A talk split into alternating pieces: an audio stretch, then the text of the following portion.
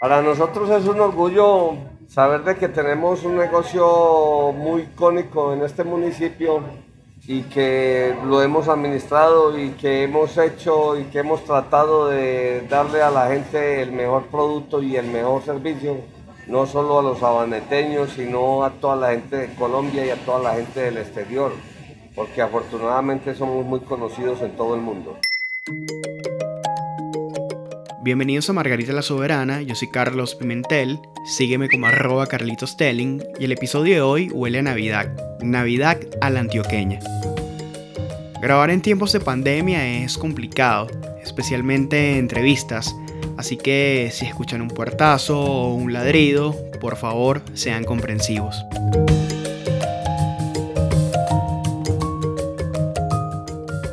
Desde hace unos años, las canciones de Gildardo Montoya en los altavoces de mis vecinos anuncian que llegó diciembre. También está la alborada, pero habiendo otras tradiciones, ¿para qué hablar de la noche más estruendosa del año? El tiempo pasa volando, ya son seis navidades en Medellín, época en la que se me entrecruzan comidas colombianas y venezolanas a pesar de la pandemia, es un mes en el que disfruto caminar por las noches. No sé por qué, pero las calles y la gente cambian de cara, aunque el tapabocas no deje ver. En diciembre, si el barrio huele a leña, seguro los vecinos están preparando natilla, un postre gelatinoso que siempre viene acompañado de buñuelos. A ver, en Medellín se come buñuelo todo el año, pero en diciembre estas bolitas de queso y harina son el escudero de la natilla, como Don Quijote y Sancho Panza. En estos días también se ven unos buñuelos muy amorfos porque a la gente les da por hacerlos en casa, y cuando no les quedan redondos, ven que las manos del buñuelero son las manos de un artesano. Y si hablamos de buñuelos perfectos, deliciosos y gigantes, los de El Peregrino en Sabaneta están entre los mejores de la ciudad. Amigo, ¿le puedo hacer una pregunta? ¿Por qué viene el peregrino? Mm, porque yo vengo a, la, la, iglesia hace, no María, yo, llegué, yo vine aquí en 1965 siendo niño y seminarista en La Estrella y me encanta primero por la comida y segundo porque es el lugar del peregrino y yo soy peregrino cuando vengo a donde María Auxiliador. ¿Qué les parece el buñuelo de acá? El buñuelo es delicioso. Este lugar es encantador, es muy amañador, todo es delicioso. El chorizo, el buñuelo, el buñuelo es delicioso, pues es una tradición. Es delicioso salir de la iglesia y encontrar este delicioso buñuelo acá en el parque.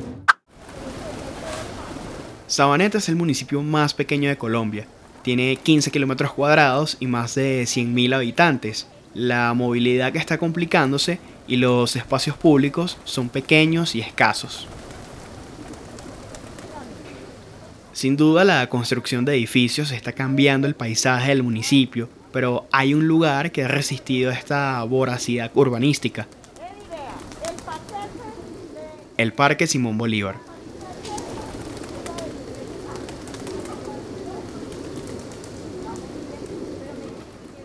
Antes de contarte la historia del buñuelo más grande de Colombia, es importante comprender algo.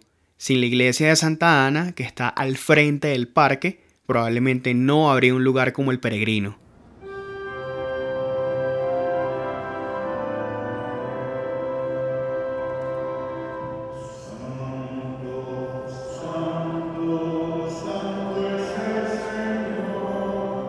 El turismo religioso es importante para la economía de los negocios que están alrededor. Cada año, miles de católicos visitan este templo para adorar y pedir favores a María Auxiliadora.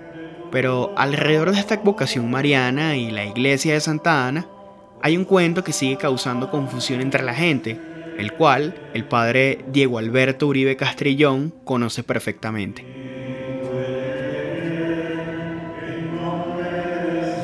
Su testimonio es importante porque, según la Iglesia Católica, el 10 de septiembre de 1968, aquí no hubo una aparición divina. Primero que todo hay que hacer algunas correcciones muy sencillas para que sepamos y aprendamos los detalles. El Parque de Sabaneta surge en torno a la parroquia de Sabaneta, una parroquia que ya tiene casi 100 años de ser de haber sido edificado pues, el recinto en el que se celebran los sacramentos, que fue erigida parroquia hace casi 80 años, 75 años más o menos, 77, y que tiene como punto de referencia pues un, espacio religioso que ha sido como tradicional en todo el pueblo antioqueño. Todos los pueblos de Antioquia tienen iglesia y es muy bonito eso porque siempre la cultura surge alrededor del edificio sagrado. ¿Cómo surge la devoción a María Auxiliadora? Hacia los años 60 fue nombrado el padre Ramón Arcila como párroco de Sabaneta y él había tenido una muy bella experiencia en relación con los padres salesianos, de los cuales fue director espiritual y ayudó mucho allá en la parte como de formación de estos padres y de ellos recibió la devoción a la Virgen Santísima. Y entonces a partir de esa devoción de él a Nuestra Señora eh, surgió entonces como todo ese afecto por la Virgen Santísima. Allá hubo una especie de noticia que el mismo padre Arcila decía, eso nunca ocurrió, sino que una persona una tarde le pareció ver que en un telón se reflejaba la imagen de Nuestra Señora. Es muy sencillo, es sencillamente un efecto luminoso porque sobre el arco central hay un vitral de la Virgen y un rayo de luz que pase por ese momento, incluso la cosa más elemental, hace que en un chispacito se vea ahí algo que está ahí, pero nunca ha habido apariciones. Ese es uno de los detalles muy interesantes de este santuario, porque jamás ha existido lo que se pueda llamar aparición, como en Lourdes, como en, el Pilar de Zaragoza, que es la más antigua. Cuando los devotos de María Auxiliadora salen hambrientos de la misa, a un lado de la iglesia de Santa Ana está el peregrino, esperándolos con buñuelos del tamaño de una pelota de béisbol, crocantes por fuera y esponjosos por dentro. Originalmente el negocio se llamaba La Enredadera, pero sus fundadores, la familia Vázquez decidieron rebautizarlo para reconocer a sus clientes. Este nombre también se relaciona con la forma en la que llegó a Sabaneta la receta de buñuelos que nació en San José de la Montaña, un municipio lechero que está a unas 3 horas de Medellín.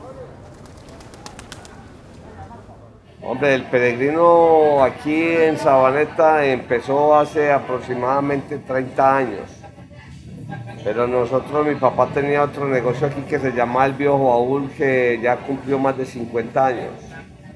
Nosotros venimos haciendo buñuelos aquí en Sabaneta, eso hace 50 años, pero la tradición de nosotros, de la familia, de mi tatarabuela, en San José de la Montaña en los años 1890 empezamos a hacer buñuelos. Ya llevamos dos siglos prácticamente haciendo buñuelos. Él es Pedro Vázquez, un experto en buñuelos y miembro fundador del Peregrino. Llegamos a Sabaneta porque nosotros éramos muchos, somos 10 hermanos.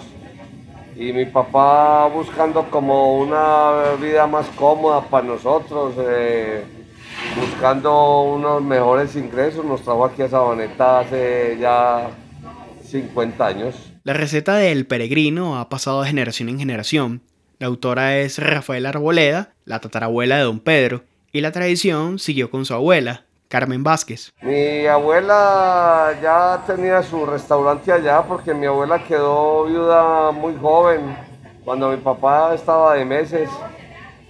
Y entonces ella eh, tenía su restaurante, pero lo que más vendía eran chorizos y buñuelos.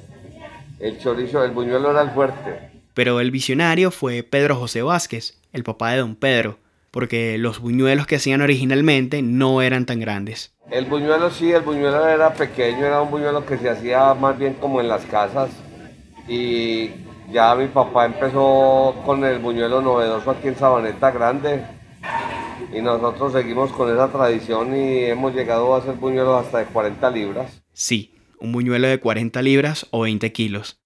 La idea de hacer un buñuelo gigante fue de un canal de televisión regional a mediados de los años 90. Eso fue hace 25 años en un concurso de un noticiero que se llamaba Cubapedia aquí de Antioquia, que sacaron unos premios para el buñuelo más grande.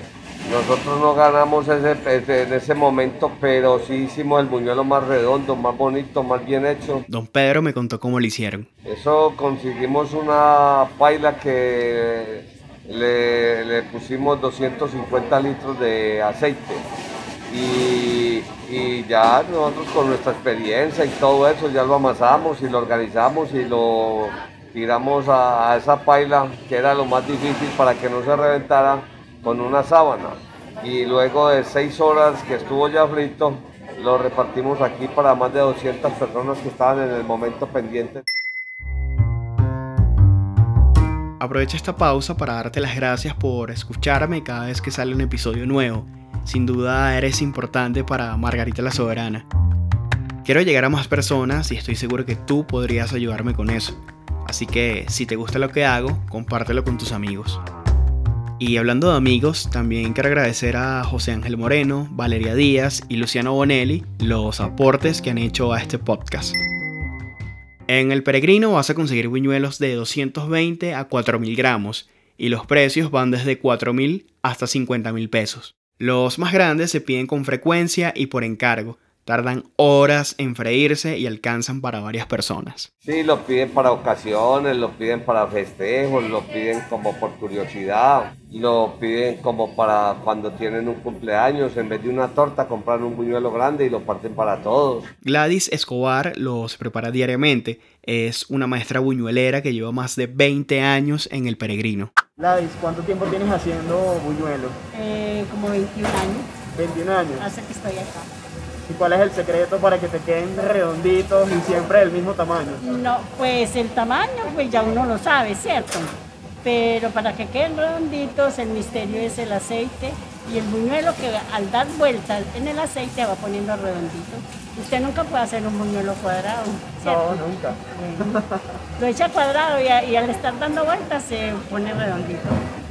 Gladys, y en diciembre el trabajo aumenta, ¿cierto? ¡Uh! Horrible. Es cosa de locos en diciembre. Y un día normal, cuando no es diciembre, ¿cuántos buñuelos haces? Pues yo por la mañana de 6 a 2 de la tarde haré por ahí 300. Ya por la tarde hacen más. Hacen muchos más buñuelos por la tarde. Y en diciembre, ¡Ja! En diciembre, sin contadero prácticamente. No hay forma de contarlos. ¿y te acuerdas la primera vez que hiciste un buñuelo? La primera vez, no, no, ya yo había hecho buñuelos, pero no tan grandes. Ya había hecho en cafetería buñuelos, en mi casa y todo, pero no tan grandes como acá. Mira, y en diciembre, ¿haces los buñuelos en la casa o te los llevas desde aquí? No, no, no. En mi casa no comemos buñuelos. ya no comemos buñuelos. Ya nos prohibieron la harina. Sí, en, en diciembre aumenta demasiado el trabajo porque es que Sabaneta es un referente para los alumbrados, para el turismo, para la gastronomía, para todo tipo de eventos. El clima es extraordinario. Aquí sale la gente de toda Antioquia y llega a Sabaneta porque también tiene un turismo religioso que es muy, muy grande. Hay mucha veneración a la Virgen María Auxiliadora. Don Pedro no se guarda nada. Siempre que le preguntan cuál es el secreto de sus buñuelos, él siempre responde lo mismo. El secreto es el toque final. No sé si nos lo vas a dar o no. Pero ¿cuál es? El quesito. No es queso. No es queso, es quesito. Porque es que nuestro buñuelo es de quesito. Nos- nosotros mandamos a fabricar un quesito especial que nos llega a diario fresco. La preparación de nuestros buñuelos es muy diferente a la de los demás, porque nuestros buñuelos están preparados con quesito fresco. Don Pedro no sabe si otros han intentado o están intentando quitarle el título del buñuelo más grande al peregrino, pero sí sabe que estaría dispuesto a defenderlo. Pues habría que mirar a ver si si, si, si, si, si lo logran. Es difícil y puede que lo hagan. Pero también lo intentaríamos de nuevo, claro, es que para eso estamos, para asumir todos los retos que se nos presenten.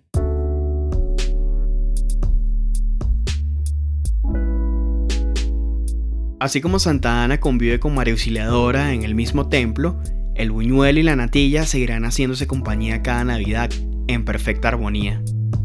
También seguirán siendo la excusa para reunir a la familia en la casa de los abuelos o para juntar amigos y vecinos en torno a una paila caliente mientras se rifan quién remueve la natilla.